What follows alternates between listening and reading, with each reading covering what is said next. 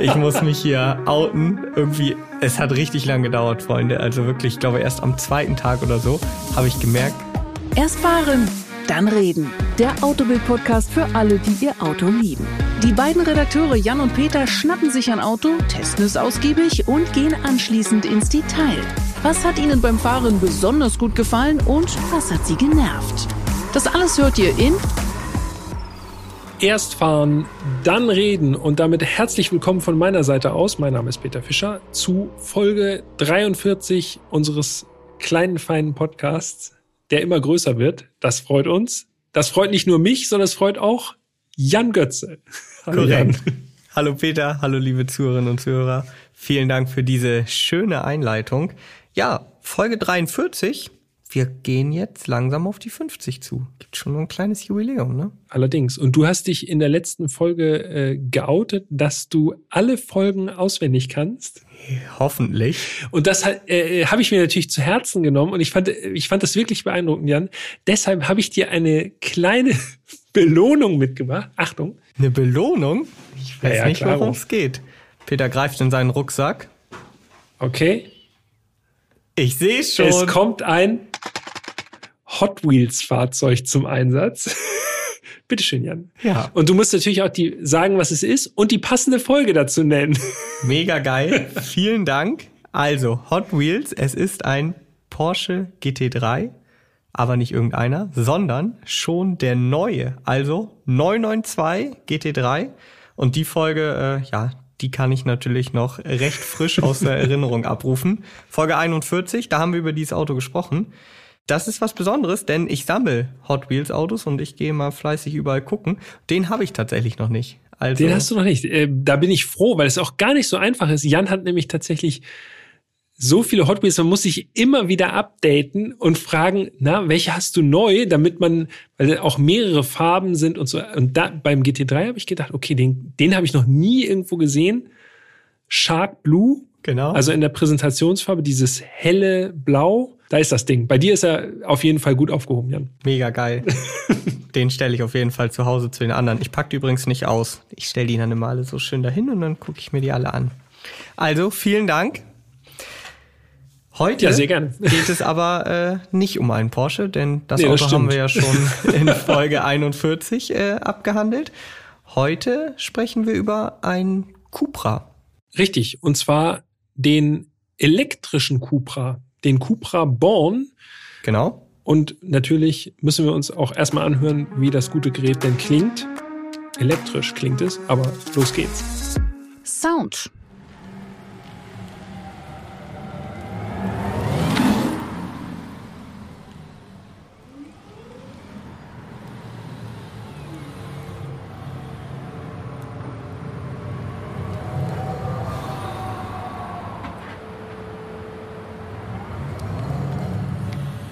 Ja. Ja. Klingt elektrisch, ne? Elektrisch, ne? Ja. Cupra, äh, Cupra Born ist quasi das zweite eigenständige Modell von mhm. Cupra. Das erste war der Formentor, den haben wir ja auch schon behandelt. Peter grinst schon, weil er jetzt weiß, dass ich sage, in welcher Folge, Folge das war. Folge 12.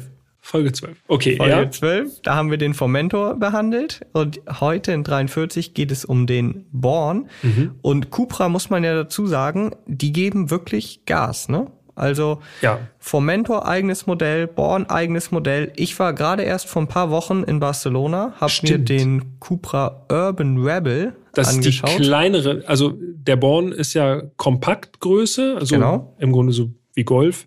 Korrekt. Aber der Urban Rebel, der ist ein bisschen kleiner, ne? Genau, der Urban Rebel, der wahrscheinlich noch einen anderen Namen bekommt, bis er 2025 in Serie geht. Der ist nochmal darunter angesiedelt, also ein kleines Elektroauto unterhalb des Born, ziemlich genau vier Meter lang.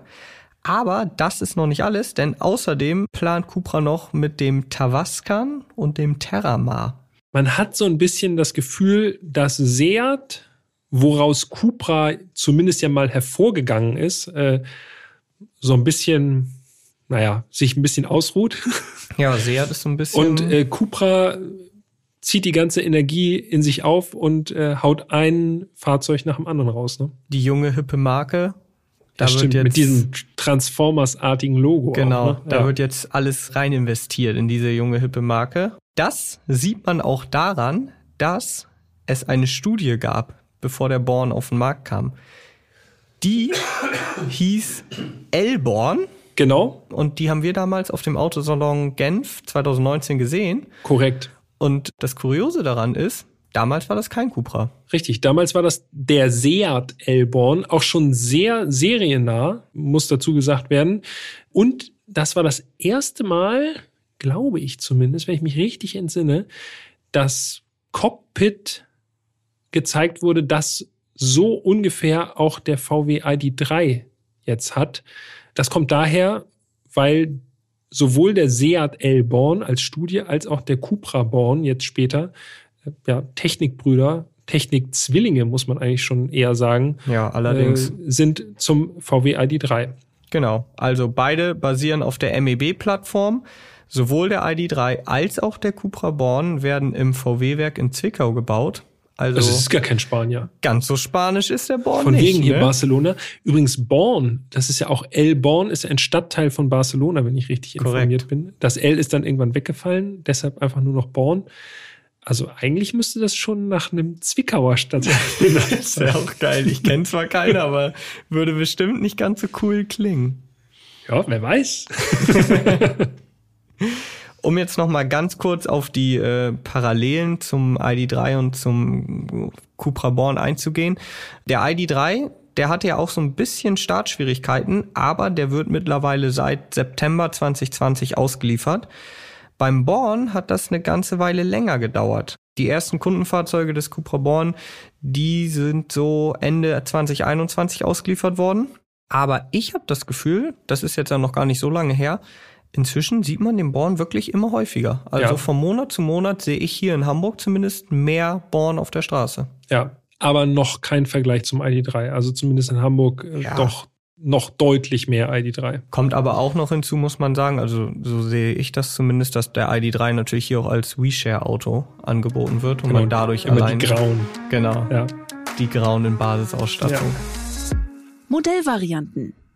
An dieser Stelle erwähnen wir zumindest auch schon einmal, dass es den äh, Cupra Born in drei unterschiedlichen Varianten gibt. Einmal als Born mit 150 kW und 58 Kilowattstunden Akku. Der kostet 37.220 Euro.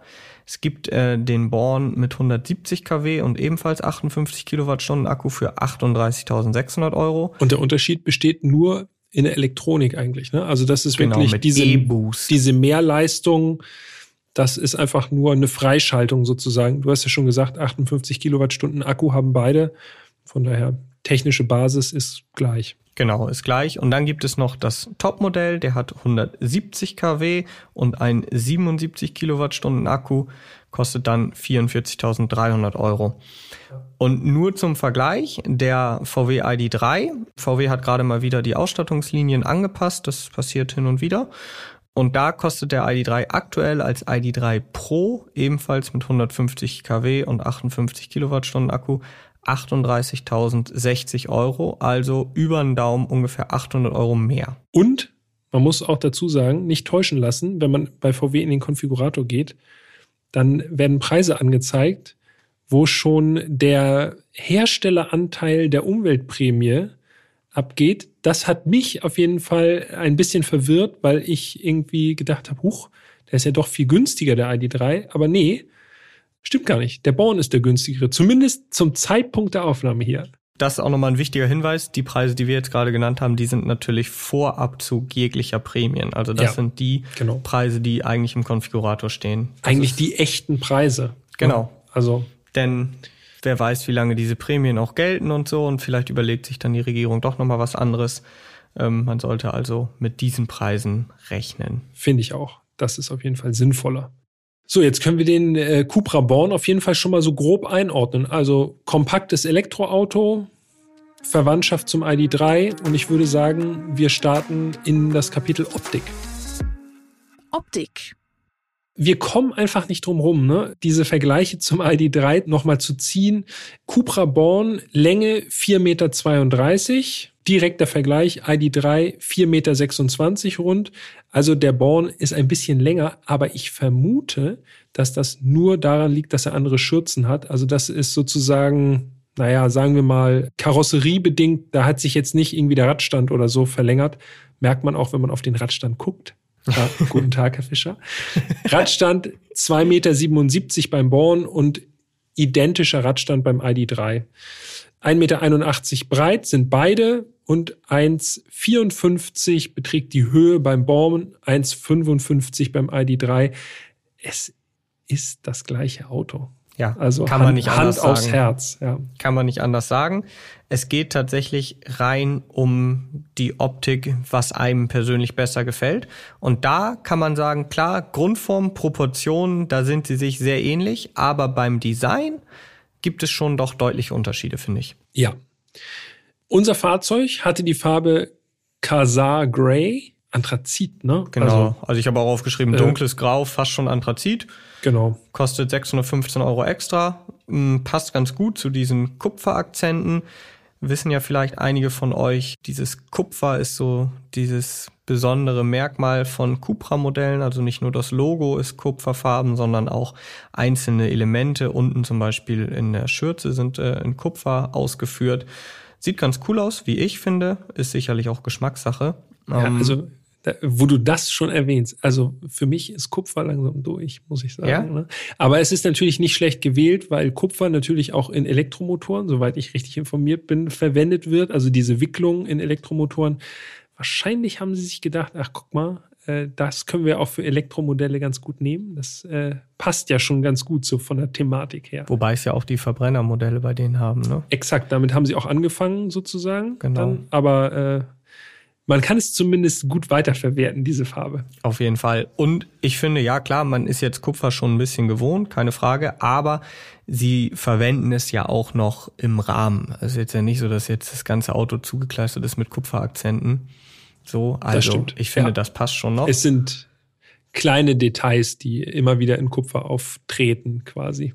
Bleiben wir nochmal bei der Front, denn Ja. da finde ich, gibt es die größten Unterschiede zwischen ID3 und äh, dem Cupra Born. Mhm. Der Born hat so ziemlich spitz zulaufende Scheinwerfer und eben auch zwischen ja Schürze und es gibt ja nun mal keinen klassischen Kühlergrill, aber es gibt so einen Spalt, der die Scheinwerfer verbindet. Da ist auch der Cupra Schriftzug eingearbeitet. Ja, in Kupfer natürlich. In ja. Kupfer natürlich. Und wenn man sich jetzt also den ID3 im Vergleich anschaut, dann sieht man, okay, der ID3, der hat eigentlich eine komplett geschlossene Front. Mhm. Und für mich, jetzt komme ich, äh, sieht der Born eher so ein bisschen aggressiv. Aggressiv ist ein bisschen übertrieben, aber so ein bisschen sportlicher schaut er rein. Ja. Und der ID3, der sieht für mich einfach aus, als würde er so grinsen, so übers gesamte Gesicht, so als würde er so die Mundwinkel so nach oben ziehen. Also der sieht irgendwie freundlich aus und der Ja. Born ist eher so ein bisschen sportlich. Was ja auch zum Markenimage von Cupra passt. Das ist ja, die haben ja mal angefangen als die Sportmarke von Seat Genau. sozusagen und sind dann in eine eigene Marke übergegangen. Wobei man sagen muss, das muss ich jetzt hier nochmal anmerken kurz, im Fahrzeugschein steht Seat Deutschland GmbH. so viel dazu.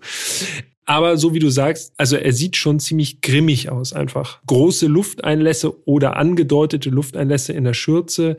Du hast schon erwähnt, da ist auch noch mal so eine Kupferspange in der Schürze, die das Ganze noch mal so optisch aufnimmt und ja, so schlundartig daherkommt. Äh, Also man merkt schon, das soll sportlich sein hier. Ja, definitiv. Unser Fahrzeug hatte 20 Zoll Felgen äh, drauf. Serie sind beim Cupra Born 18 Zoll. Die Felgen, die wir montiert hatten, die waren so schwarz mit Kupfer. Mit Wer Kupfer? hätte es gedacht? Und du sagst noch, das ist kaum Kupfer. Wenn man es jetzt hier alles so dezidiert aufführt, Nee, aber es sind, es sind ja die Teile, die den Cupra von dem ID3 unterscheiden. Da findet sich dann tatsächlich viel Kupfer. ja, das stimmt. Ja. Aber jetzt würde ich gerne noch mal auf die äh, Namensgebung der Räder eingehen. Ja, stimmt, da hast du. Ja. Die Felgen, die wir montiert hatten, die hießen oder heißen ja immer noch Blizzard. Mhm. Und jetzt gibt es noch einen 19 Zoll Radsatz und zwei weitere 20 Zoll Radsätze. Und ich habe mir die Namen aufgeschrieben, weil ich dachte am Anfang, okay, Blizzard, ja, gut. Und dann ist mir was aufgefallen. Der 19 Zoll Radsatz, der heißt Typhoon. Ja. Und die 20 Zoll Radsätze, die heißen Hurricane und Firestorm. Junge, Junge. Jetzt frage ich mich natürlich, wieso zum Teufel benennt man denn seine Räder nach Naturkatastrophen? Ja. Also äh, sehr starke Winde, Genau. gepaart mit Elementen zum Beispiel, also Schneesturm, äh, so ein äh, tropischer Sturm, Hurricane Ja, mit und ein Windhose. Eissturm, Mann, so oh Mann. Blizzard, ne? Also ja.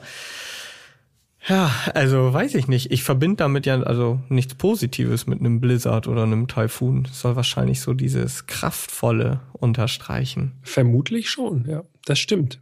Was man sagen kann, diese Blizzard-Felgen, das sind Aerofelgen, ne? Also da sind Mhm. auch so Einsätze drin, so dass das aerodynamisch sozusagen das ganze strömungsoptimiert. Ähm, Finde ich passt ganz gut zu so Elektroautos. Ich weiß nicht, ich habe mich entweder habe ich mich dran gewöhnt oder äh, ist, ist einfach eine schöne passende Felge, finde ich. Also sieht gut aus. Ja, mir gefällt's auch. Ähm, wenn ich jetzt die Wahl hätte und mir selber einen Cupra Born äh, konfigurieren würde, würde ich die Hurricane-Felgen nehmen. Die finde ich noch ein bisschen stylischer. Aber auch die Blizzards, die gehen auch schon fit auf jeden Fall. Und passt eben ganz gut zur Thematik, da hast du recht. 20 Zoll, das hast du schon gesagt. Reifendimensionen, natürlich, die kommen auch. 215er mit, mit 45er Querschnitt. Also auch da sehen wir schon wieder sportlich. Mhm. Relativ wenig Gummi auf dieser großen Felge. Sieht schon irgendwie ganz schick aus, ganz sportiv. So. Jetzt muss ich hier mal äh, in die Bresche springen und sagen, als ich den Cupra Born bei uns in der Tiefgarage abgeholt habe, da ist mir ein Detail aufgefallen, was ich vorher, und ich habe schon einige Cupra Born auf der Straße gesehen und so, was mir vorher noch nie aufgefallen ist, und zwar am Seitenschweller, kurz vor dem Hinterrad, ist so ein Aero-Element, sieht aus wie so eine Finne, wie so Ja. eine Finne von einem Hai beispielsweise. Und ich gehe auf dieses Auto zu in der Tiefgarage und das ist mir sofort irgendwie ins Auge gesprungen und dachte so krass, hat der irgendwie ein besonderes Paket oder das ist, doch, das ist doch nicht Serie. Dann habe ich mal ein bisschen geschaut und mir auch Bilder angeschaut. Nee, das ist Serie. Lustig, weil das ist mir auch aufgefallen, als ich, äh, als ich eingestiegen bin, denn ich finde auch die Schwellerverkleidungen sind sehr breit. Also es ist Genau. schon wirklich wie so, also ist kein Bodykit, natürlich nicht, aber das geht schon so in die Richtung. Also das ist wirklich sehr stark ausgeprägt und diese Finne, ich garantiere euch, wenn ihr jetzt einen Born seht, ihr werdet immer nur noch auf diese Finne achten. Und wenn ihr wissen wollt, worüber wir sprechen, dann schaut ihr jetzt auf Instagram, autobild.de, alles zusammen. Dann zoomt ihr mal ein bisschen ran, dann seht ihr nämlich diese Finne. Ja. Und dann wird das eintreten, was Peter gerade schon prophezeit hat. Dann ist man schön geframed auf die Finne. In der Seitenansicht, ansonsten ID3, ne? Also äh, gerade so die Fenster und so, es ist eins zu eins auch dieses Dreiecksfenster äh, vor der Vordertür, das entspricht eins zu eins dem VW-Produkt. Ja, man muss ja auch sagen, gerade dann, wenn das, wenn die so gleich sind, die Autos, dann ist es natürlich schwierig im Profil halt sich noch irgendwie abzuheben, außer durch solche Kleinigkeiten wie jetzt eben diese Finne. Ja, darüber haben wir im Vorgespräch gesprochen. An der C-Säule, da ist so eine Art Designelement. Und ich Mhm. tue mich schwer damit, das korrekt zu beschreiben, weil ich nicht genau, also man muss es eigentlich sehen, um es zu beschreiben. Aber du kannst das besser. Also bitte. Oha. Also das ist so eine Art Inlay in der C-Säule, so eine Art Fläche, die hat so eine Struktur, so ein bisschen so wie so eine Wabenstruktur. Und es sieht ansatzweise so aus, jetzt rein optisch, als würden die Seitenscheiben so in die C-Säule so rein verpixeln und das fliegt so Pixel nach hinten weg. Genau, wie so einzelne Pixel. Das hast du eigentlich vorhin ganz gut gesagt. Genau, und das, äh, ja, also man kann geteilter Meinung sein, äh, sieht ganz schick aus, finde ich. Also es gibt der C-Säule auf jeden Fall nochmal irgendwie so eine andere Ausprägung. Es ist nicht ganz so flächig wie beim ID3 zum Beispiel. Was mir aufgefallen ist, als ich den äh, Cupra Born gewaschen habe, äh, ich habe dem schon eine gute Wäsche gegönnt, so, aber in diesen, in dieser Wabenstruktur oder in, ja, in diesem 3D-Struktur Element. Da hat sich der Schmutz tatsächlich ganz gut drin gehalten. Also trotz Wäsche. Äh, hm, da das gehen war die natürlich ein nicht so bisschen- richtig rein. Ja, Ne? das war natürlich. Aber gut, wenn der Wagen sauber ist, dann äh, sieht das auf jeden Fall ganz ansprechend aus. Ja, soll ich das jetzt schon verraten oder nicht? Dieses Wabenmuster oder diese Struktur, die findet sich übrigens auch noch mal im Innenraum. Mhm. Auf dem Armaturenbrett Beifahrerseite, da heißt, wird das wieder aufgenommen. Also äh, wenn man draußen davor steht und einsteigt, dann wird man das wiedersehen. Aber dazu kommen wir auch noch. Erstmal kommen wir jetzt nochmal zum Heck, denn wir wollen ja unseren Rundgang auch abschließen. Und am Heck ist eigentlich für mich das prägnanteste Designmerkmal, äh, der Cupra Born hat ein durchgängiges Leuchtband. Ja. Und das hat der ID3 eben nicht. Das heißt, da hat man schon mal wirklich eine deutliche Differenzierung. Außerdem ein Dachkantenspoiler ähm, und so einen ja, angedeuteten Diffusor, sage ich mal. Ich finde ja, dass die Heckansicht tatsächlich beim Cupra Born die Schokoladenseite ist. Ich finde tatsächlich gerade so in der Abenddämmerung mit diesem durchgehenden Leuchtenband, das sieht schon, sieht schon schick aus. Ja, würde ich, würde ich mitgehen. Also ich finde auch, äh, von hinten ist er wirklich gut gelungen. Was uns eben noch aufgefallen ist, ähm, das Auto hat keine Modellkennzeichnung. Ja, genau. Es steht Cupra dran an der Heckklappe und das Cupra-Logo über diesem Cupra-Schriftzug. Das ist so viereckig. Genau, das ist übrigens auch der Kofferraumöffner. Genau, also so wie man es auch von, von diesem VW. VW-Zeichen kennt, was man dann so äh, kippen kann. Also es steht nirgendwo draußen präsent dran Born. Wenn man ein bisschen genauer hinguckt, sieht man doch hier und da Born. Denn in den Rückleuchten, die gehen ja so um die Ecke sozusagen so ein bisschen rum. Und da steht schon irgendwo in der Rückleuchte klein Born drin. Aber es ist, also das ist jetzt wirklich komplett unauffällig. Also da muss man schon ganz genau hingucken. Ja, das stimmt. Jetzt haben wir ja schon kurz drüber gesprochen, wo man den Kofferraum aufmacht. Dann sollten wir natürlich auch nochmal äh, reinschauen. Mhm. Kofferraumgröße 385 Liter. eins zu eins genauso viel, also auf den Milliliter genauso viel wie beim ID3. Überraschung. Hm, ja. Und um es vielleicht mal ein bisschen besser einzuordnen, weil ich persönlich tu mich, auch wenn ich täglich damit zu tun habe, immer schwer, einfach nur eine Literanzahl äh, zu hören. Der Golf 8, der hat 381 Liter, also aktueller Golf hat quasi einen ähnlich großen Kofferraum. So kann man das ein bisschen besser einordnen. Mhm. Ich finde die Öffnung vom Kofferraum relativ schmal. Mhm. Das ist mir aufgefallen. Und was mir auch aufgefallen ist, als ich nochmal, äh, ich mache das immer so, wenn ich das Auto zurückgebe in die Tiefgarage, dann nehme ich mir wirklich nochmal bestimmt nochmal so eine gute Dreiviertelstunde und gehe nochmal rum und guck nochmal alles so die Standards. Irgendwie einmal nochmal Hauben, Haube auf, Mhm. guck mal hierhin und mal dahin. Mir ist aufgefallen, die Ladekante ist echt hoch. Mhm. Also ich habe mal so, äh, nur mal so am Bein so abgeschätzt. Also das ist bei mir so auf Oberschenkelhöhe. Und meine Beine sind ja relativ lang. So, also äh, es ist schon eine recht hohe Ladekante. Ja, das stimmt. Das sollte man auch mit einkalkulieren. Ja. Ich habe mir noch irgendwas, habe ich mir gerade eben noch gemerkt, was noch erwähnt werden muss. Zum Design. Ah, was war das, ey? ich komme nicht mehr drauf. Scheinwerfer. Natürlich. Das Kennzeichen. Ja. Ich finde, da muss, äh, da muss ich einfach mal Cupra äh, äh, doch mal kurz loben an dieser Stelle. Normalerweise haben die Pressefahrzeuge von Seat und Cupra immer das Kennzeichen Darmstadt, also DA und dann RE, der. Mhm. Okay, also man soll was wagen. Beim Cupra Born ist das ein anderes Kennzeichen, weil das E von dem Elektro, von der Elektrozulassung steht ja hinten dran, aber es ist dann einfach nur DAR und dann war unser Fahrzeug 8219E. Also dieses Dare haben sie auf jeden Fall mit drin, aber nicht ganz so offensichtlich. Das fand ich nur ganz witzig. Ähm, interessiert wahrscheinlich, interessiert wahrscheinlich niemanden außer die Testwagenverwaltung. Aber wenn das wirklich so gewollt war, sagen die, endlich hat's einer bemerkt. Genau. Schöne Grüße an Dennis an dieser Stelle. Ich hab's gemerkt. Dann lasst uns doch das Designkapitel abschließen, indem wir jetzt einfach mal ganz subjektiv sagen, welches Auto gefällt uns denn eigentlich besser optisch? Der Cupra Born oder der ID3? Willst du beginnen? Ja, Born.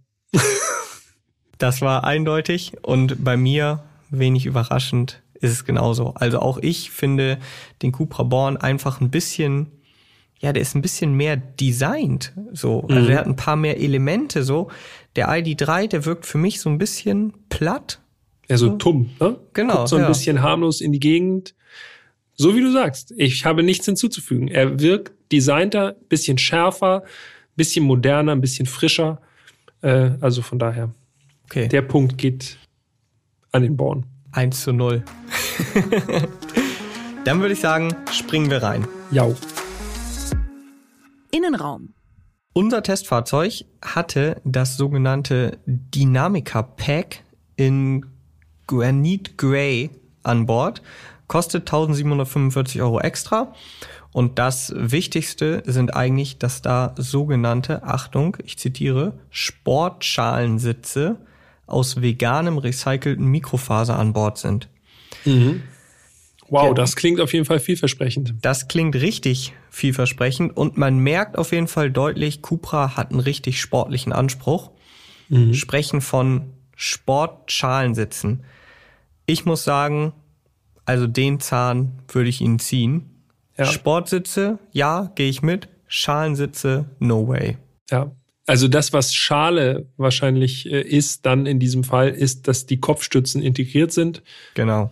Also Ist Sportsitze. wahrscheinlich nicht, nicht, nicht namensrechtlich geschützt. Nee, sicherlich nicht. Aber ich glaube, bei vielen Leuten würde das eher als Sportsitz durchgehen. Ja. Was man sagen kann, ist, wir sind ja beide auch längere Strecken damit gefahren, so ging es mir zumindest. Die sind bequem, haben auch ausreichend Seitenhalt. Ganz ehrlich, ein richtiger Schalensitz in dem Auto würde auch ein bisschen komisch kommen. So, ich mir jetzt vorstelle, so ein Recaro Pole Position 1 oder sowas. Weiß ich Das nicht. macht sich in jedem Auto gut. Macht sich immer gut, aber wird es schon ein bisschen Und komisch. Und ein geschüsseltes Lenkrad, ne? Dieses helle Grau, das äh, war jetzt nicht so meins, muss ich sagen, von der Optik her. Ich habe da mal nachgeschaut, okay, was kann man denn alternativ wählen? Vielleicht schwarz oder dunkelgrau? Nee, die Alternative wäre Aurora Blue, also so ein dunkles Blau. Kostet 205 Euro mehr. Ich weiß nicht, so ein dunkles Blau finde ich auch nicht so geil. Also dunkelblau gehe ich auch nicht ganz mit. Von daher, für mich hat das Grau gepasst. Sagen wir es mal so, ich war überrascht, wie in Anführungszeichen bunt der Innenraum dadurch wurde. Hm. Ich fand das eigentlich, ich fand, das passte eigentlich ganz gut. Auch äh, ein relativ heller Innenraum zu einem dunklen äußeren. Also, ich fand es okay. Okay. Haken dran. Was sagst du denn zu diesem Material? Also ausgezeichnet ist es als veganes, recyceltes, recycelte Mikrofaser. Ja. Ja, so äh, ansatzweise wie Alcantara. Ich bin mir nicht ganz sicher, ist auch die Mittelkonsole in diesem Material bezogen gewesen? Das wäre jetzt die große Frage. Da ist mir aufgefallen, dass es so neoprenartig sich fast angefühlt hat. Also so, ja, so ein bisschen gummimäßig irgendwie.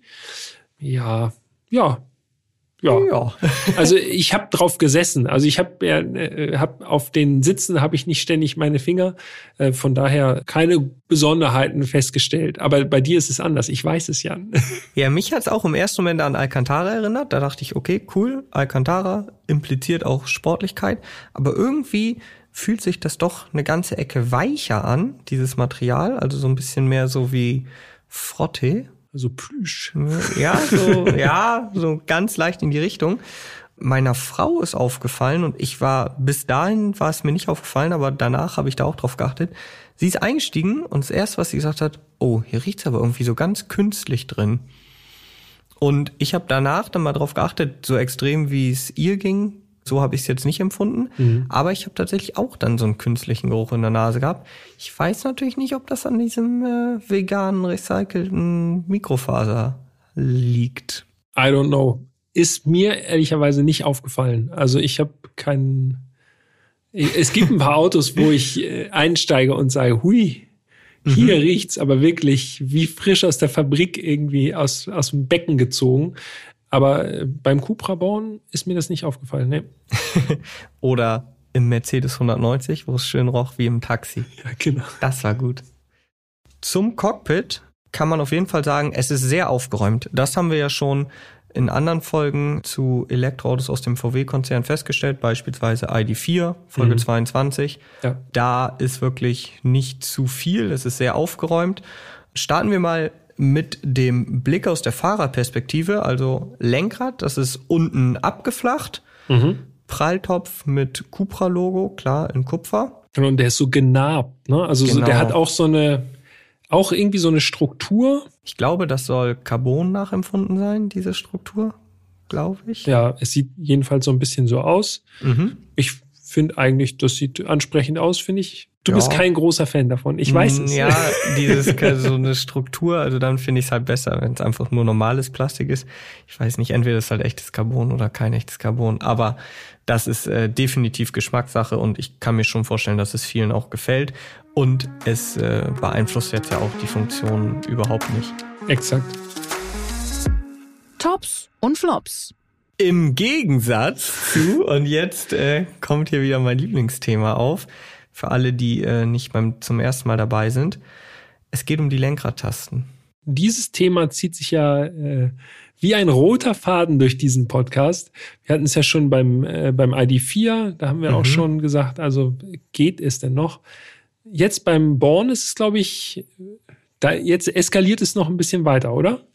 Ja, also ich muss ja sagen, ich dachte, jetzt hat's komplett neue Ausmaße angenommen.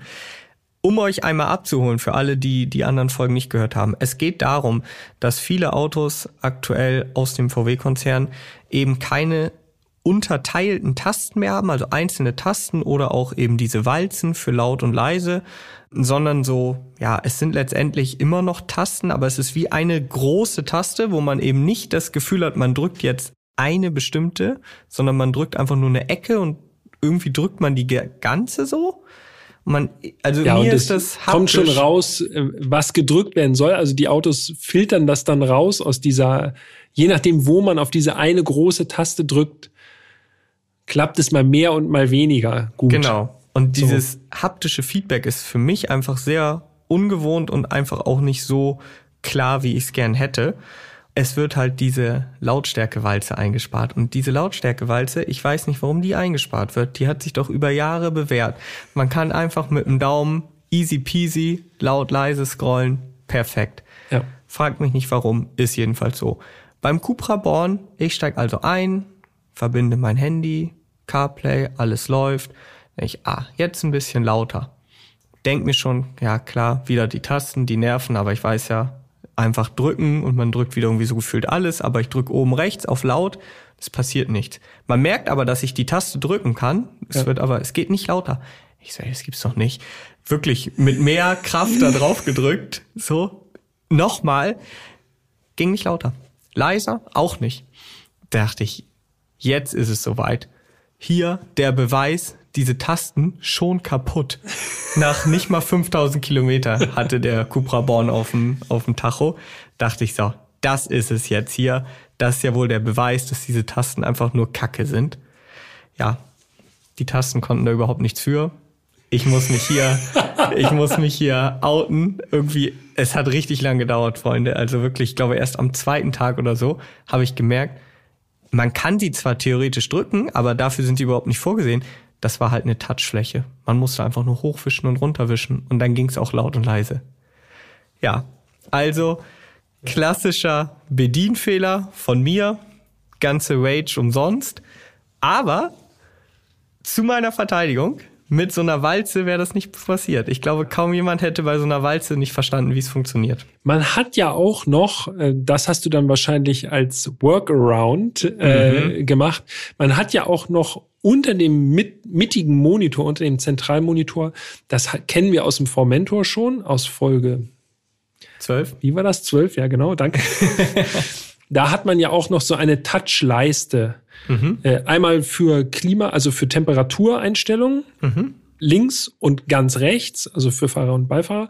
Und in der Mitte ist so ein etwas breiterer Balken, wo man so an so einer Kante lang sliden kann mit dem Finger um auch die Lautstärke einzustellen. Und da ist mir aufgefallen, das sind so vorgefertigte Lautstärkeblöcke sozusagen. Mhm. Da kannst du nicht also mit einem Rad kannst du ja wirklich sehr, sehr fein dosieren.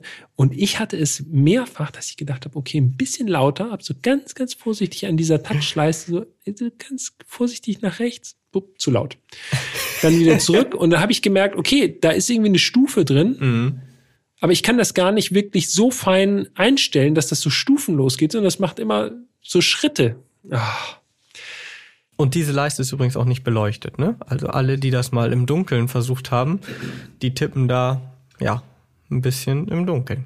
Und jetzt, wir machen gleich weiter äh, mit Sachen, die nervig waren. Ich habe nämlich auch noch einen. So wie du mit der, mit dieser äh, Lenkrad laut leise Nicht-Taste, sondern mit dieser Slide-Fläche rumgehasselt hast, so ging es mir ja mit den Außenspiegeln. Das ist, muss man dazu sagen, Außenspiegeleinstellung und Fensterheber. Das ist eine Einheit, genauso wie im ID4. Genau. Man hat nur zwei Fensterheber, rechts und links. Dann hat man eine Taste, wo Rear draufsteht. Die ist allerdings keine Taste, sondern ist auch nur eine Touchfläche. Und wenn man auf Rear kommt, dann macht das Bup. Also dieses Geräusch alleine, das hat das mich. Das macht es übrigens auch bei jedem Tastendruck auf dem ja. Lenkrad, ne? Das ist wie so ein Tastenton beim Telefon. Hier kommt der Sound. Mhm. Ist schon ultra nervig.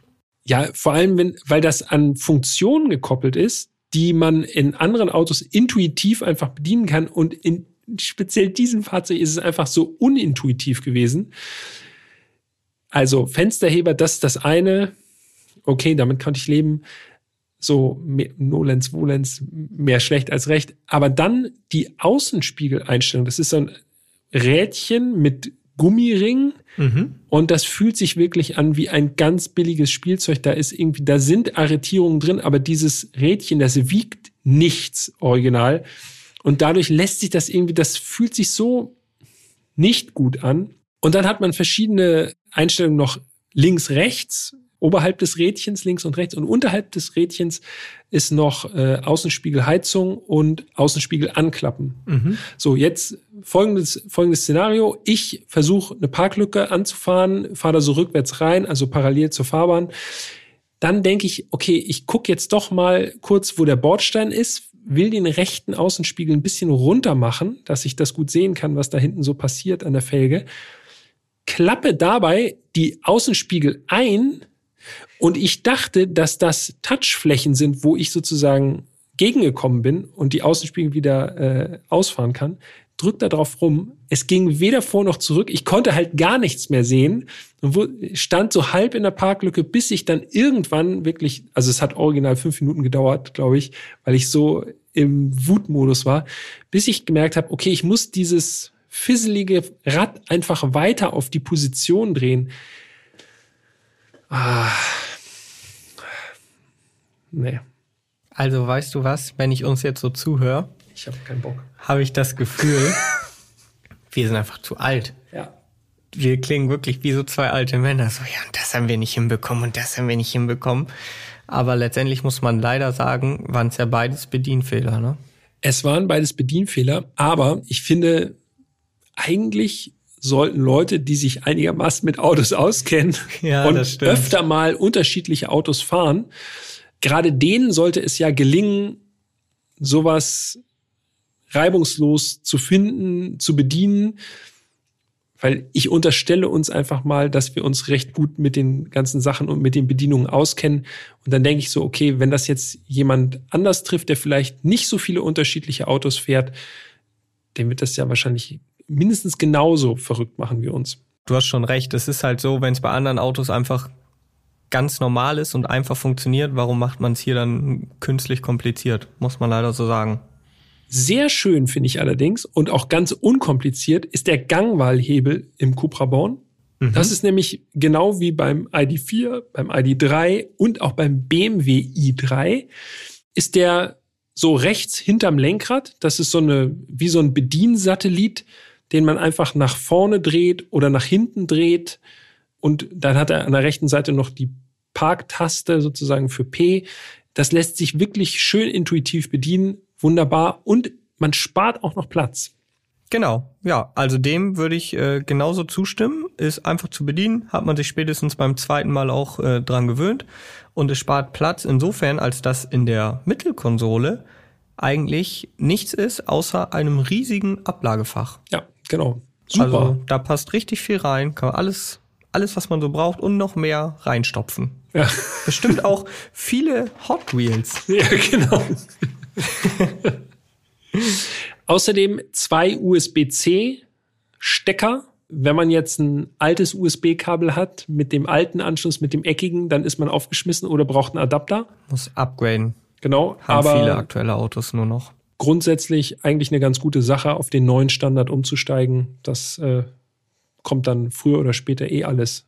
Was mir sehr positiv aufgefallen ist, ist das Raumgefühl. Unser Fahrzeug hatte ein Panoramadach verbaut. Fand ich super. Ein Panoramadach, das man allerdings nicht öffnen kann. Also Genau. wirklich ein Glasdach letztendlich. Ja, aber ansonsten auch mit 1,95 konnte ich vorne wirklich sehr bequem sitzen. Die Sitze, das äh, hattest du schon erwähnt, die sind bequem, hatten sogar eine Sitzflächenlängenverstellung. Also da konnte man vorne noch so eine, quasi diese Schublade sozusagen Mhm. vorne ausfahren und dann hat man einfach noch eine zusätzliche Oberschenkelauflage.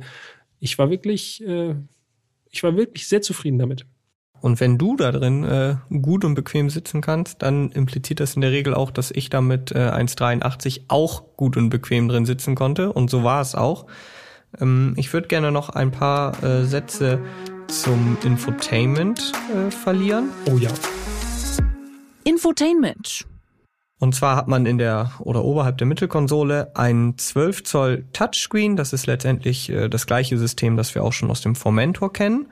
Es hat viele verschiedene Ebenen. Da braucht man so ein bisschen Eingewöhnung, vielleicht auch ein bisschen mehr als bei anderen Systemen. Aber eigentlich, so ging es mir zumindest, findet man sich da dann doch relativ gut zurecht. Ja. CarPlay funktioniert auch, kabellos auch, das ist cool. Allerdings, und jetzt kommt noch mal eine kleine Einschränkung, hatte ich es mehrfach beim CarPlay, äh, bei der CarPlay-Anbindung, dass äh, da eben ja verschiedene Sachen nicht korrekt angezeigt wurden. Es ist was verrutscht, ne? Genau, mitten in der Musik war auf einmal dann so eine halbe Karte eingeblendet oder irgendwas anderes wurde nicht richtig angezeigt. Ja. Das ist natürlich jetzt kein Beinbruch, aber ist einfach unschön. Ja, bei den Titeln beim Musik äh, ist der Interpret irgendwie so in den Titel reingerutscht, die Schrift. Genau. Und so, also nicht ganz optimal. Ansonsten äh, hat der Cupra Born noch ein sehr kleines, reduziertes Kombi-Instrument äh, hinterm Lenkrad, da wo eben dieser Gangwallhebel auch montiert ist. Das ist ja, es zeigt alle wichtigen Funktionen an. Man hat eine Ladestandsanzeige als Batterie und darunter dann nochmal die äh, Reichweite in Kilometern. Wichtiger ist eigentlich und auch das, was ich persönlich zumindest mehr genutzt habe, ist das Head-Up-Display. Ja, und äh, das ist wirklich sehr, sehr gut gewesen. Ich muss zugeben, ich habe auf diesen kleinen Monitor hinterm Lenkrad habe ich eigentlich gar nicht mehr geguckt, weil alle relevanten Informationen waren im Head-Up-Display plus Augmented Reality. Ne? Also äh, Korrekt. wenn der Spurhalteassistent eingegriffen hat, hat man auch so direkt ins Sichtfeld so orangefarbene Balken eingeblendet bekommen. Vorsicht, wir verlassen jetzt hier gerade die Spur. Navigationshinweise werden eingeblendet, zumindest wenn man die Onboard-Navigation verwendet. Bei Apple CarPlay hat es nicht funktioniert. Und äh, es gab noch ein paar andere Funktionen, ich glaube mit Tempomat. Ne? Genau, wenn man den Abstandstempomaten eingeschaltet hat, dann äh, wurden quasi die vorausfahrenden Autos erkannt und dann wurde darunter so eine gelbe Linie eingeblendet, eben auch mit Augmented Reality und die kam dann eben näher oder entfernte sich. Also das war wirklich äh, sehr zuverlässig, hatte eine gute Darstellung, alle wichtigen Informationen. Also das Head-Up-Display für 1010 Euro extra sollte man auf jeden Fall mit einplanen, wenn man denn viel Wert darauf legt, dass man halt ein Head-Up-Display hat. Noch einmal zurück zum Kombi-Instrument, denn da gab es noch ein Detail, was ich äh, ganz charmant fand. Und zwar werden vorausfahrende Autos als kleine Born angezeigt. Ja. Da haben sich auf jeden Fall die Programmierer Mühe gegeben. Wenn es dann LKWs oder so sind, wurden die auch erkannt und eben anders angezeigt, allerdings da dann ohne Marke. Ich habe noch was, äh, was ich tatsächlich, weil du gerade eben auch sagtest, man muss sich so ein bisschen in das Infotainment-System reingewöhnen. Das ging mir genauso. man merkt schon, es ist klar strukturiert, aber trotzdem fordert so ein bisschen Umgewöhnungszeit, auch durch die Darstellung. Ich habe noch eine Funktion, die ich gerne noch mal erwähnen würde, und zwar die Funktion iClimate. Wenn man jetzt sich da so durchgearbeitet hat äh, durch die Klimabedienung, ja, dann hat man gemerkt, es ist nicht ganz so intuitiv zu bedienen, gerade auch ohne Tasten, alles nur mit Touch. Aber Cupra war sehr lösungsorientiert unterwegs und hat bestimmte Funktionen quasi als Shortcut angelegt. Ich nenne mal ein paar. Schnelles Kühlen, Füße kühlen, frische Luft, freie Sicht, schnelles Heizen, Hände wärmen. Sodass du im Grunde gar nicht mehr die Einstellungen selber vornehmen musst, sondern nur noch gucken musst, äh, okay, meine Füße sind heiß jetzt gerade, gerade im Sommer. Ich habe Käsemauken. Genau. Füße kühlen, bam. Und dann drückst du nur auf Füße kühlen und du merkst sofort, okay, die Einstellung wird so gewählt, dass du eiskalte Luft auf die Füße bekommst. Fand ich, äh, fand ich wirklich gut. Die wichtigsten Sachen sind, glaube ich, mit drin gewesen. Äh, entweder man, es ist einem heiß oder es ist einem kalt und dann dementsprechend drückt man nur auf die Taste. Fand ich super. Ja, gut, dass du es auch erwähnst, weil das äh, ist mir natürlich verborgen geblieben. Ach ja, stimmt. Die Leute, die öfter hier zuhören, die wissen, äh, Klimaanlagen und ich, wir sind nicht so, wir sind nicht so die dicken Freunde. Ja. Bin immer ganz froh, wenn Klimaanlage aus ist oder wirklich ganz, ganz dezent im Hintergrund äh, agiert. Von daher, ja, aber zum Beispiel äh, dieses Aufheizen, das wäre auf jeden Fall was im Winter, was sicherlich ganz cool ist. Ja, da noch eine Funktion, die, die mir aufgefallen ist. Die Darstellung vom Cockpit ist da drin und wenn du auf, auf das Lenkrad einfach nur drauf tippst, dann geht gleich die Lenkradheizung an. Auch gut. Auch eine, eine feine Sache. Ich muss jetzt hier nochmal komplett aus dem Off einen Punkt anbringen. Und zwar ist das der Blinker. Mhm. Blinker an sich jetzt nichts Spezielles, aber auch da gibt's ja schon so eine kleine Historie hier im Podcast. das Blinkergeräusch des Cupra Born, Ja, das klang in meinen Ohren extrem wertig. ja. Und äh, damit ihr das jetzt auch hier hören könnt, gibt's jetzt hier richtig schöne ASMR-Vibes. Einmal den Blinker des Cupra Born bitte.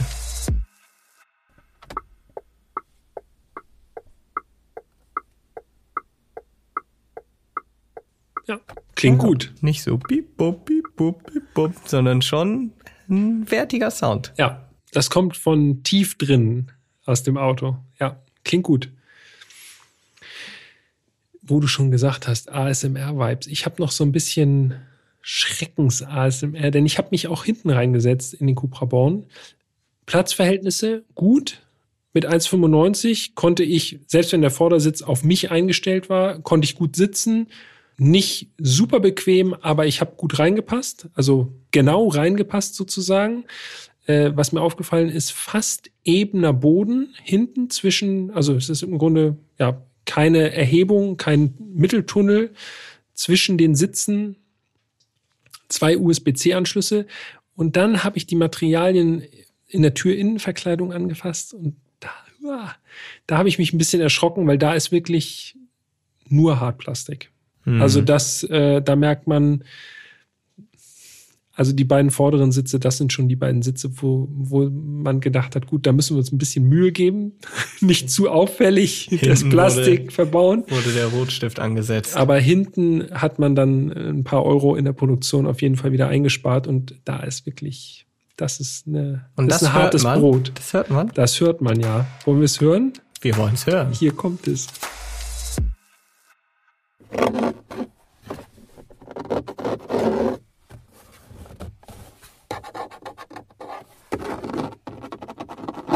Ah, Ja. ja. das klingt schon nicht gut. Ja, naja. Gut, der Pflicht ist Genüge getan. Ich habe es erwähnt. Dann würde ich das Innenraumkapitel abschließen mit einem Punkt, den ich noch äh, zum Kofferraum habe. Das habe ich vorhin ganz vergessen zu erwähnen. Und zwar hatte unser Cupra Born einen doppelten Ladeboden. Und auch das habe ich schon ein paar Mal erwähnt. Gerade bei Elektroautos finde ich das äh, sehr nützlich, denn da kann man schön das Ladekabel reinschmeißen. Ähm, kostet beim Ja. Born allerdings extra, ist Teil des Cargo Packs. 360 Euro muss man dafür einplanen. Technik. Wir haben es ja am Anfang schon gesagt, also du hast es schon erwähnt, 150 kW leistet der Motor in unserem Born, also in unserem Testfahrzeug, das sind 204 PS, Antrieb an der Hinterachse. Das heißt also, wir mhm. haben einen Hecktriebler mit dem Born, 310 Newtonmeter Drehmoment, das klingt gar nicht nach so viel, aber es ermöglicht trotzdem ganz standesgemäße Fahrleistung, würde ich sagen. 0 auf 100, 7,3 Sekunden, das ist die Werksangabe. Und ja gut, bei der Höchstgeschwindigkeit, das kennen wir schon. Wer öfter sich die Elektroauto-Folgen hier angehört hat von uns, der weiß, meistens ist irgendwo einfach ein Deckel eingebaut. So auch beim Born, 160 kmh und dann ist Schluss. Er könnte schneller, aber für die Reichweite. Mehr wird ihm nicht gegönnt. Wird bei 160 einfach äh, der elektronische Anker gesetzt. Genau. Und äh, wichtig auch noch äh, die Reichweite. Mhm. 395 Kilometer für die kleine Batterie. Wir haben es ja schon gesagt, es gibt letztendlich drei Varianten. Wir hatten das Basismodell. Es gibt dann eben auch noch das Topmodell mit 170 kW, also 231 PS und 77 Kilowattstunden Batterie. Und der soll bis zu 522 Kilometer weit kommen, also nochmal eine ganze Ecke weiter. Mhm. Auch hier gibt es wieder auf der Cupra Homepage, äh, das habe ich mal hier parallel aufgemacht, gibt es so einen Reichweitenrechner. Wie bei Opel, ne? Wie bei Opel. Beim Corsa E. Genau. Aus Folge. Folge. Jetzt wäre. Jetzt habe ich ihn. 29 meine ich. Okay. Ich gucke aber nach. Das lasse ich jetzt nicht. 29. Puh. Zum Glück. Oh. Sonst hätte ich jetzt hier mein Hot Wheels wieder abgeben müssen. Ach, Quatsch. Ja, also es gibt einen Reichweitenrechner hm, für alle, die ja ihren Arbeitsweg oder so mal durchrechnen wollen und mal gucken wollen, okay, was brauche ich? Und der ist relativ detailliert, wie ich finde. Also man kann nicht nur auswählen, welche Motorisierung man hat, in unserem Fall eben den Basisborn. Und dann wählt man zusätzlich noch das Fahrprofil, also Stadt, Land, Autobahn, kann man dann schön hier mit den mit die so Slidern auswählen auf der Homepage, sondern es wird wirklich detailliert auch noch die Reifen, also beziehungsweise die Rädergröße, ob man eben 18 Zoll drauf hat oder sogar die dicken 20 Zöller. Und ob ihr es jetzt glaubt oder nicht, allein durch die Felgen werden hier einfach mal 10, 11 Kilometer abgezogen zwischen 18 und 20 Zoll. Da sieht man mal, wie viel das ausmacht, ne? Genau. Dann hat man außerdem noch Reisebedingungen. Man kann also wählen, bei was von der Temperatur bin ich unterwegs. Das ist erstmal standardmäßig auf 20 Grad eingestellt. Da fühlt sich so ein Akku natürlich besonders wohl. Mhm. Ziehe ich das jetzt hier runter auf minus 10, ja. Da fühlt sich der Akku aber sowas von gar nicht mehr wohl. Nee, auf einmal sind einfach 120 Kilometer weg. Ja, da guckst du auf einmal blöd. da gucke ne? ich aber wirklich dumm aus der Wäsche. Und dann kann man auch noch wählen, ob man eben mit Klima anfährt, so wie du wahrscheinlich, oder eher mit Klima Correct, aus, ja. so wie ich. Mhm. Und da äh, Klima aus, das bringt hier 17 Kilometer. Okay, nicht schlecht. Ja, also das ist eine Spielerei, ist natürlich auch nur so ungefähr, damit man so eine Einschätzung bekommt. Aber ich glaube, gerade wenn man irgendwie neu ist im Elektroauto-Game, dann kann einem das schon mal helfen. Genau, dann kann man seine Pendelrouten zum Beispiel kann man äh, schon mal eingeben und dann kann man sehen, ja, es langt oder nee, ich muss irgendwo noch einen Ladestopp genau, einlegen. Oder ich brauche doch den größeren Akku, um zur Arbeit zu kommen. Ein technisches, äh, was ist denn das eigentlich?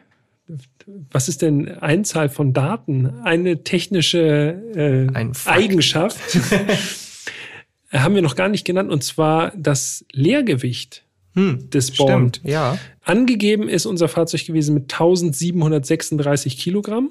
Und das finde ich für ein Elektroauto gar nicht mal so schwer. Also wir wissen, wenn es so ein bisschen auch in der Fahrzeugklasse ein bisschen äh, größer wird, dann werden aber locker zwei Tonnen geknackt. Wenn das so korrekt ist und die Angabe stimmt, dann finde ich, äh, merkt man schon, dieses Hartplastik hintenrum äh, hat sich gelohnt, weil das ist relativ leicht für so ein Kompaktfahrzeug mit Elektroantrieb, muss man dazu sagen. Ne? Genau, ich wollte gerade sagen, das Entscheidende ist eben für ein kompaktes Elektroauto. Für ja. einen normalen Kompakten ist es schwer. Das stimmt, ja. Aber gebe ich dir recht, das stimmt. Und das führt uns eigentlich unweigerlich in Richtung Fahren.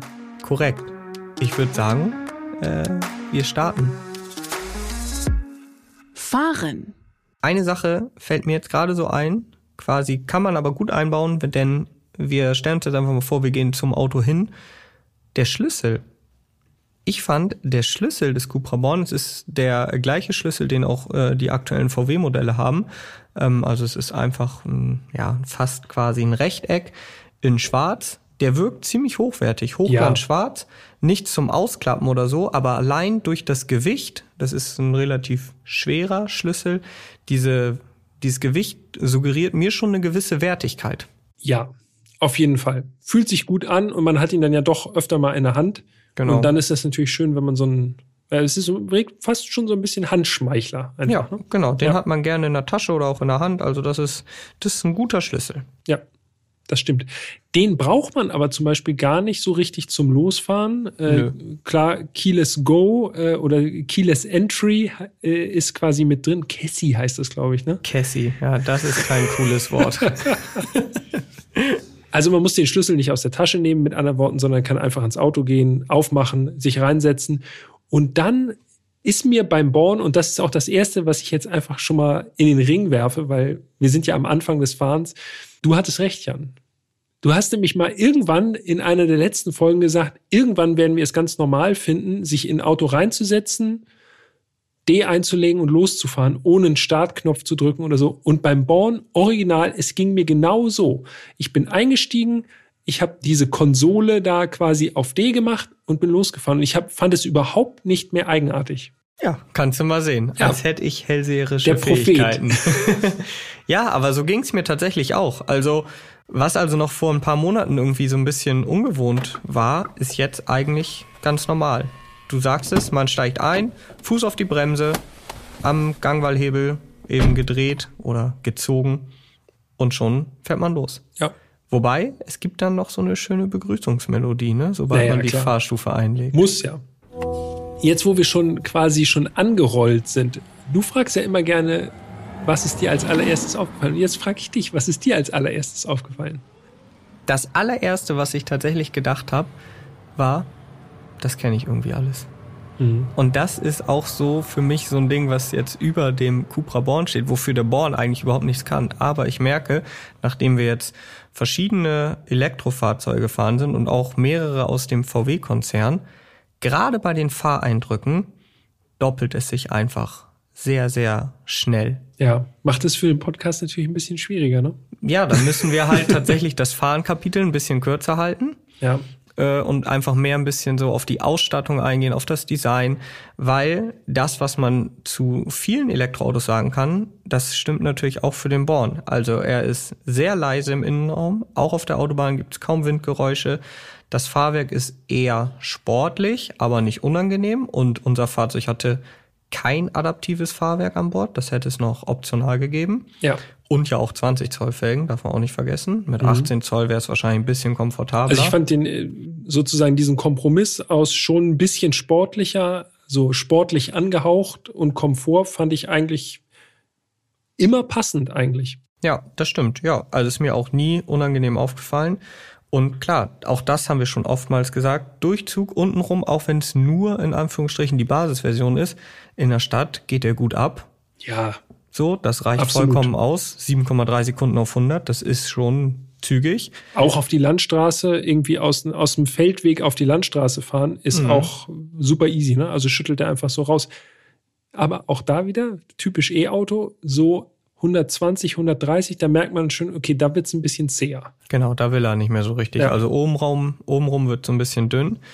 Ja, und dann halt auch dieser Punkt, den haben wir auch schon besprochen. Es gibt ja unterschiedliche Fahrmodi. Ja. Aber bei mir zumindest kommen die nicht so wirklich an, diese Unterschiede. Komfort, das ist sozusagen der Normalmodus. Performance, mhm. dann gibt es Range und noch so einen individuellen Modus, wo man sich das so zusammenstellen kann. Im Grunde Komfort und Performance, ganz ehrlich, ich habe keinen Unterschied feststellen können. Ging mir ganz genauso. Also auch wenn man sozusagen im Fahren umschaltet, oft ist es dann ja so, wenn die Spreizung zwischen diesen Fahrmodi ein bisschen größer ist, dann merkt man plötzlich, Gaspedalstellung bleibt gleich, du drückst auf den Knopf, anderes, anderer Fahrmodus, bupp, und dann merkst du schon, okay, schiebt an, genau. Gaspedalkennung ist eine andere. Äh, null. Also überhaupt nicht. Gleich für gefühlt für mich. Äh, und dieser Range-Modus, da habe ich mir ja viel von versprochen, muss ich sagen. Ja. Äh, und ich habe das so durchgespielt, wenn man dann so guckt, da wird ja auch, also die Reichweite wird ja angegeben in Kilometer. wenn man dann so durchgeht, Komfort, so und so, Performance, da, ich glaube, da ging da irgendwie ein Kilometer ab oder so, also nicht wirklich nennenswerter Unterschied. Range, Unterschied zu, zwischen zwei und vier Kilometer, wo ich so denke, okay, dafür einen eigenen Fahrmodus, da kann ich mich auch dann irgendwie einfach ein bisschen zusammenreißen. Oder die Klima Oder die ausmachen. Klimaanlage die Klima ausmachen. ausmachen und zack, gewinnst du über 10. Ja, also ähm, die Fahrmodi, also ich bin eigentlich größtenteils in Komfort unterwegs gewesen und fand's gut. Ich bin auch fast, also ich sag mal 98 Prozent der Zeit bin ich im Komfort gewesen. Ich habe mir äh, dann mal erlaubt, mit dem Born ein bisschen schneller Autobahn auf- und Abfahrten zu fahren. Ich meine, äh, das ist immerhin Cupra und Cupra steht ja auch irgendwo für Sportlichkeit. Dann dachte ich, naja gut, dann wollen wir Cup Racer, ne? Cup Racer, genau. Wollen Ja. wir mal gucken, was der elektrische Cup Racer so kann. Ja, also meine äh, Lieblingsautobahn auf- und Abfahrten mal ein bisschen hoch und runter gefahren. Erstmal zu seiner Verteidigung, das hat er wirklich alles anstandslos mitgemacht, das Auto. Mhm. Aber, und jetzt kommt mein Kritikpunkt, es fühlt sich alles komplett digital an. Mhm. Also man hat überhaupt nicht, so ging es mir, dieses Gefühl, irgendwie mit dem Auto verbunden zu sein. Man fährt so in die Kurve, denkt, ja, okay, alles klar. Aber ich habe überhaupt kaum Feedback von dem Auto bekommen. Hm. Es war ein Ja. bisschen, als würde ich zu Hause halt sitzen und einfach an der Konsole spielen, so. Ja, es passiert halt einfach so. Wobei, mir ging das so, beim Born war es tatsächlich schon, da fand ich das schon, da war ich schon ein bisschen mehr involviert als bei anderen Elektroautos. So grundsätzlich. Äh, was mir gut gefallen hat, war tatsächlich, äh, dass die Lenkung relativ direkt ist. Also schon leicht sportlich angehaucht. Und der Hinterradantrieb, das fand ich tatsächlich auch gut. Äh, das gibt dem Ganzen zumindest noch mal einen anderen Spin. Also es ist ein bisschen anders vom Fahrgefühl. Lenkung ohne Antriebseinflüsse ist eine angenehme Sache. Außerdem ist der Wendekreis sehr, sehr gering. Man Das haben wir ja auch schon ein paar Mal besprochen. richtig gut 180 Grad wenden, vollführen, ohne dass man jetzt irgendwie mehrfach hin und her rangieren muss. Ähm, und auf nasser Fahrbahn merkt man auch, das Heck kommt ein bisschen bei, äh, bei Lasteinsatz. Also das ist schon, fährt sich schon ganz spaßig, aber so, ich gebe dir recht, so dieses, dieses Gefühl, dass man wirklich mit der Maschine irgendwie verbunden ist, stellt sich bei Elektroauto, bei Elektroautos grundsätzlich nicht ganz so ein bei mir. Ja, und ich muss tatsächlich auch sagen, das ist vielleicht dann einfach äh, auch äh, eine Erwartungssache. Aber wenn ich jetzt einen Cupra fahre, und ich glaube, so geht's vielen Leuten, dann denkt man sich schon, okay, ich kaufe mir halt ein sportliches Auto Ja. so. Das konnte ich überhaupt nicht feststellen beim Born. Da ist zum Beispiel äh, der äh, Ford Mustang Mach E ist für mich vom Fahren her deutlich sportlicher gewesen. Also das ist so das äh, Auto, das Elektroauto, was für mich bisher den sportlichsten Anspruch hatte. Ja, wo Folge man am meisten gefahren ist, wirklich. Genau, ne? Wo Folge man das Gefühl 37 hatte, übrigens. Dass man fährt, wirklich, mit dem Auto. Ja. Und so würde ich mir wünschen, weil der hat ja auch Hinterradantrieb, das äh, Fahrzeug, das wir gefahren sind, so würde ich mir wünschen, sollte halt ein sportlicher Elektrowagen fahren. Okay, das heißt, wir sind uns an dieser Stelle mal wieder einig. äh, grundsätzlich Elektrofahrzeuge decken eher Mobilität ab, zumindest im Moment noch. Da kommen bestimmt auch noch andere, äh, andere Autos, die dann äh, vielleicht das Ganze dann doch noch ein bisschen emotionaler äh, rüberbringen oder wo man das Gefühl hat, okay, man fährt hier wirklich ein Fahrzeug, wo es auch darauf angelegt ist, wirklich Fahrspaß zu haben. Es ist noch Luft nach oben im Moment. Das heißt, es geht um Mobilität und wenn es um reine Mobilität geht, dann spielt natürlich der Verbrauch eine Rolle. Reichweite. Genau, die Reichweite. Also mit vollem Akku wurden mir angezeigt 370 Kilometer. Ähm, die Bedingungen, bei denen ich größtenteils gefahren bin, waren irgendwo 15 bis 20 Grad, denke ich mal. Also es war jetzt nicht besonders äh, sonderlich kalt. Das heißt, es kommt auf jeden Fall den Akkus zugute. Und ich bin zwischen 310 und 320 Kilometer realistisch mit dem Cupra Born gekommen. Das finde ich gut oder ausreichend dafür, dass es ja auch die kleine Batterie ist. Das geht auf jeden Fall in Ordnung. Mein Durchschnittsverbrauch lag bei 21,3 Kilowattstunden pro 100 Kilometer. Ist ein bisschen über dem angegebenen Verbrauch, aber ich muss auch dazu sagen, ich versuche mich bewusst nicht zurückzuhalten, denn ich denke mir immer mit meinem Privatauto versuche ich mich auch nicht irgendwie zurückzuhalten oder zu gängeln. Von daher versuche ich so zu fahren, wie ich auch versuche ich so zu fahren, wie ich auch mit meinem normalen Auto fahren würde. Und dafür finde ich den Verbrauch okay. Aber ich weiß natürlich, dass du äh, da ein bisschen weniger verbraucht hast.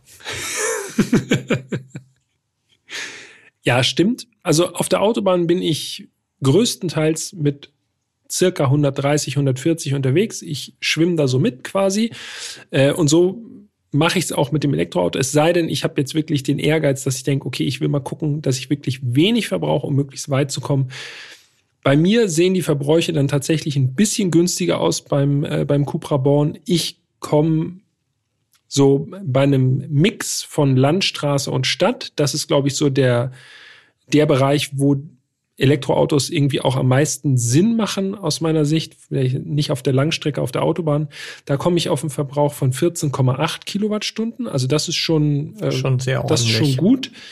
Habe ich mich auch ehrlich gesagt gewundert, dass der so gering ausfällt. Hätte ich selber nicht gedacht. Wenn ich nur auf der Autobahn unterwegs bin und so einen Mix gefahren bin, da bin ich auch mal Höchstgeschwindigkeit gefahren beispielsweise. Äh, bei mir wurden 167 km/h angezeigt. Ah, bei mir also, nur 166. Tja. Äh, der Wind stand günstig, Rückenwind. Äh, Oder hattest du die Außenspiegel noch angeklappt? Kein Kommentar. äh, da bin ich auf einen Verbrauch von 18,6 Kilowattstunden gekommen und das war sozusagen das, so wäre ich auch mit einem normalen Verbrenner gefahren, einfach entspannt Autobahn 130 Reisegeschwindigkeit sozusagen. Ich finde, das äh, ist eine gute Sache. Es gab übrigens auch einen Langzeitverbrauch über fast 6000 Kilometer am Ende, 19,0 Kilowattstunden. Das zeigt also, und ich bin mir sicher, dass der Born auch auf Überführungsfahrten auch mal ein bisschen zügiger bewegt wird und ja auch überproportional viel Autobahn fährt. 19, also 19,0 Kilowattstunden finde ich gut. Ja, finde ich, wie gesagt, auch gut. Und wie gesagt, eigentlich geht's ja auch immer darum, realistische Reichweite. Alles über 300 Kilometer sollte eigentlich für die meisten Leute ja ausreichen. Von daher, damit bin ich eigentlich auch zufrieden. Ladeleistung. Das ist natürlich auch was, was dann auf den äh, längeren Strecken abseits der Wallboxen äh, bei Pendlerstrecken sozusagen ja wichtig wird. Ladeleistung bei uns 120 Kilowatt. Das ist äh, das große Paket sozusagen. Mhm habe ich versucht zu erreichen an einer Ionity-Säule. Schönen Gruß äh, an die Raststätte Aalbeck West. ich habe nur 59 Kilowatt geschafft in der Spitze. Hm. Ja, das kann man dem Born wirklich nicht anlasten. Das kann an x Faktoren liegen. Ich kann nur sagen, es stand niemand neben mir. Also ich war wirklich Mutterseelen allein mit dem Born an der Ionity-Säule. Dann ist ja noch die Frage Mehr nach, wollte dem, sie nicht ausspucken. nach, des Lade, nach dem Ladezustand der Batterie. Ja. Die war äh, wahrscheinlich nicht ganz leer. Sehr gute Frage. Ich kann keinen exakten Zahlenwert dazu geben, aber aus der Erinnerung war die ungefähr bei 30 Prozent. Hm. Also, also, schon in einem Bereich, passen. wo das, äh, genau, wo das eigentlich, äh, da habe ich schon drauf geachtet, dass das passen sollte, zumindest von, von der Batterieladung sozusagen, dass da möglichst viel Ladeleistung auch abgerufen werden kann. Wie dem auch sei, also 120 Kilowatt sind möglich gewesen. Bumm. Hast du noch was zum Fahren oder zum Laden? Ich habe hier noch eine Sache aufgeschrieben. Ja, hau raus. Ich bin gespannt. Das war ganz wichtig. Das haben wir im Vorgespräch gesagt. Wir müssen noch erwähnen an dieser Stelle, es hat nichts mit dem Fahren zu tun. Ach so. Die Scheibenwischer ja. sind rechts und links angeschlagen. Ne? Also die sind so äh, außen. Quasi, die gehen nach außen, von innen nach außen, zwei Stück. Äh, das habe ich damit jetzt hier erledigt. Kann ich hier auch, das kann ich hier auch äh, abhaken. Das haben wir ja wirklich jetzt super charmant eingebaut. Ja. Ganz natürlich. Ja, musste sein. Gut, aber wir können quasi überleiten zum Fazit mit dem Preis. Fazit? Denn das ist ja auf jeden Fall noch ein Punkt, der sehr wichtig ist. Wir haben es schon gesagt, Basispreis 37.220 Euro Unser Testwagen hatte einen Preis von 47.537 Euro vor Abzug der Umweltprämie. Ja, ganze Stange Geld natürlich, klar. Auf jeden Fall. Aber wir sind uns, glaube ich, einig. Also ich würde jedenfalls sagen, es war im Grunde Vollausstattung an Bord, so gefühlt jedenfalls, auch wenn vielleicht nicht, wirklich nicht überall das Kreuz gesetzt war. Aber es blieben keine Wünsche offen für 47.000 Euro. Ne? Absolut. Also ich habe hier auch stehen, also angesichts des Gebotenen halte ich den Preis für mehr als fair. Da geht, wie gesagt, ja auch noch die Umweltprämie von ab. Und wie du gesagt hast, es war wirklich alles und auch noch ein bisschen mehr an Bord, was man sich so wünscht. Von daher preislich finde ich den wirklich fair. Trotzdem, und jetzt komme ich nochmal hier äh, zum Fazit um die Ecke, mhm. sind meine Gefühle zum Born eher gemischt. Es kommt so ein bisschen drauf an, was man mich zum Born jetzt fragen würde. Würde die Frage lauten, möchtest, sollte ich mir lieber einen ID3 oder einen Cupra Born kaufen? Dann würde ich sagen, das kommt einfach drauf an, welches Auto einem optisch besser gefällt. Ja. Denn vom Fahren und von der ganzen Grundstruktur und so sind die Autos halt so ähnlich. Auch vom man, Infotainment im Grunde. Von allem, ne? ja, ja, Dass man da auf jeden Fall nichts verkehrt macht. So, da kann, kann man wirklich sagen, okay, mir gefällt dieses Auto optisch einfach besser, deshalb nehme ich das. In meinem Fall wäre es eben der Born, haben wir ja schon ja. eben besprochen. Aber, und das ist eigentlich so das Problem, was ich mit dem, nicht mal mit dem Born selber habe, sondern so ein bisschen mit dieser Klasse der Elektroautos, mit der Kompaktklasse, ich kann mich damit nicht so ganz anfreunden. Ich würde entweder sagen, man nimmt einen elektrischen Kleinwagen, beispielsweise den Opel Corsa E aus Folge 29, der hat uns beiden ja ziemlich gut gefallen. Ja. So, das wäre so das Auto, was ich nehmen würde, wenn ich jetzt sagen würde, du, ich bin äh, zu zweit, also habe einen Zwei-Personen-Haushalt, muss hin und wieder mal Leute mitnehmen, denn es ist ja trotzdem ein Viertürer, da passen ja auch hinten Leute rein. Nicht ganz so bequem, aber es passt auf jeden Fall. Oder aber, wenn ich jetzt sage, ich habe hm, ich hab ein oder zwei Kinder, dann würde ich auf je und möchte unbedingt ein Elektroauto haben, dann würde ich auf jeden Fall direkt eine Klasse höher einsteigen, ja. sprich beim ID4, dem Skoda Enyaq oder auch dem Audi Q4, so diese Klasse, denn der Aufpreis ist gar nicht so extrem, aber man kriegt halt einfach rein vom Platz her deutlich mehr. Ja, das stimmt. Also im Grunde können wir festhalten, und äh, da gehe ich mit, diese kompakten E-Autos so hm, so ein bisschen zwischen den Stühlen, ne? Genau, ja. Also du könntest was günstigeres haben, was die äh, Mobilität sozusagen genauso abdeckt, ja. oder was etwas teureres haben, was dann auch noch zusätzlich zur Mobilität auch noch die Platzverhältnisse bietet. Genau, so lässt es sich eigentlich ziemlich gut zusammenfassen. Also wir sind immer noch beim Enyaq. Ja, das stimmt. Das ist eigentlich total verrückt. Nach so vielen Folgen ist das so viele E-Autos. Ist immer noch unser unser Favorite, ne? Ja, wahrscheinlich schon. Ja. Eine Sache möchte ich dennoch noch mal loswerden, einfach nur für die Leute, die jetzt wirklich erwarten, das ist ein Cupra und das Ding ist richtig sportlich. Mhm. Diesen Zahn, nee.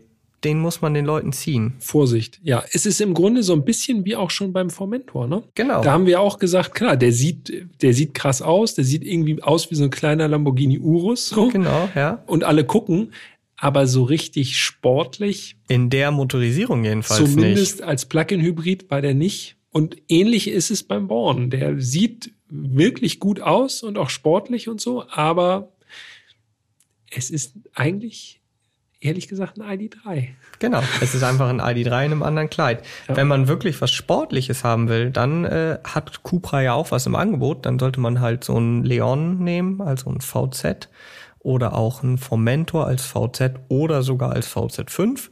Das sind auch sportliche Autos, die sich auch sportlich bewegen lassen. Beim Born ist das nicht der Fall.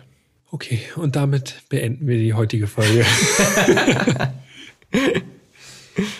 okay, das sind unsere Gedanken gewesen zum Cupra Born. Hat mal wieder Spaß gemacht, Jan.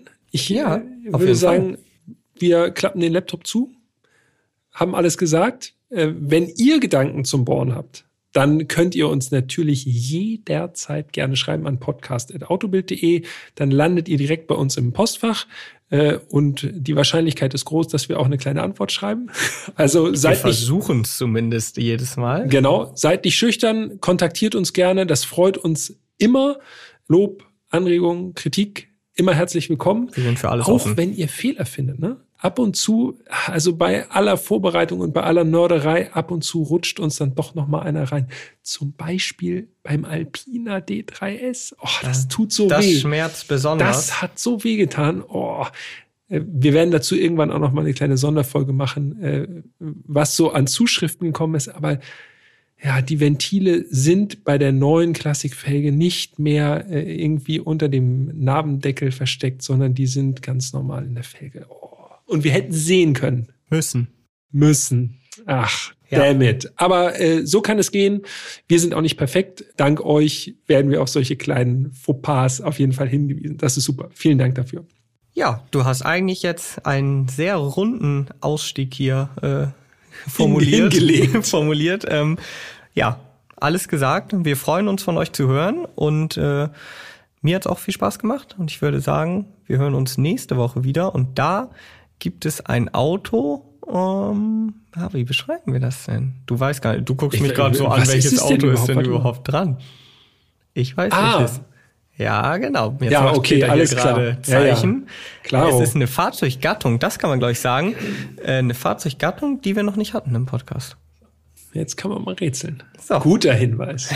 wir wollen ja immer diese schönen Cliffhanger schaffen. In diesem Sinne, vielen Dank fürs Zuhören und bis nächste Woche. Macht's bis gut. Dahin. Tschüss.